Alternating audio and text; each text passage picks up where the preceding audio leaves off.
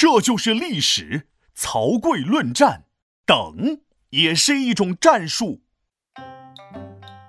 哎，闹闹，你鼓着嘴像只金鱼一样干嘛呀？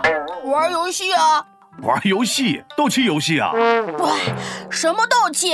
我正在玩连连看呢，还差一关就通关了。我这是在一鼓作气，准备一口气打通关呢。嗯，人家那是打鼓的鼓，又不是鼓着嘴的鼓，你还真是好笑。哎呀，让我这条上知天文下知地理的五千岁的神龙给你科普科普吧。那么，让我们掌声有请皮先生开讲。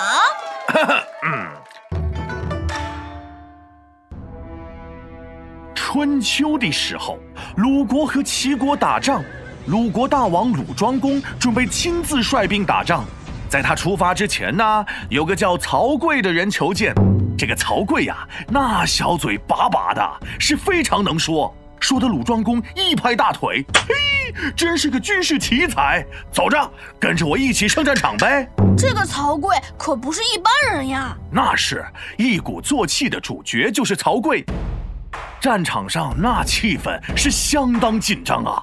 鲁国军队站一边，齐国军队站一边。开始正式打仗之前呢，两边军队要先击鼓，长个士气。我知道，我知道，就像现在两个人吵架之前先说狠话：“你瞅啥？瞅你咋地？再瞅你试试。”哎，就像这种感觉，对不对？啊，你那是吵架，吵架是不对的哦。人家是国家之间正经的打仗。我知道是打仗，但是正不正经我就不知道了。嘿嘿，就你正经行了吧？战场上看见敌人分外眼红啊！鲁庄公正准备下令击鼓进军的时候，一双手挡在了鲁庄公面前。悟空，且慢！花花草草也是生命啊，你怎么可以伤害它呢？你看，唐僧上身了！啊，其实呢，不让鲁庄公击鼓的正是曹刿。曹刿说：“大王，且慢，我们先不要这么快击鼓。”鲁庄公一脸蒙圈呐！啊，啊此时不击鼓，那要等到什么时候呢？曹刿不慌不忙地说：“相信我，没错的。”鲁庄公相信了曹刿。这曹刿为什么不让别人击鼓呢？听下去你就明白了。齐国击鼓都击了第二次了，眼看着齐国士兵就要杀到跟前了，鲁庄公做不下去了，他又想击鼓进军了。这次他又被曹刿按了下来。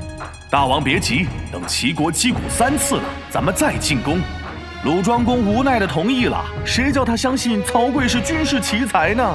这个曹刿怎么这么爱故弄玄虚啊？一天到晚就知道等等等等的，咋地？红绿灯成精了？齐国击鼓三次之后呢？曹刿终于让鲁庄公击鼓进军了。那鼓敲的是咚咚咚，那士兵是充满了斗志啊！鲁国军队三下两下就击败了齐国军队。曹刿真神了！这就叫一鼓作气，再而衰，三而竭。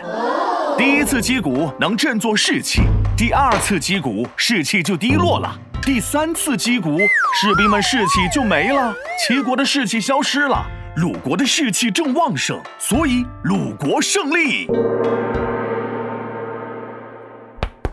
皮大龙敲黑板，历史原来这么简单。鲁国和齐国抢胜利，曹刿论战很有道理。士气如虹，很有干劲，一鼓作气，鲁国胜利。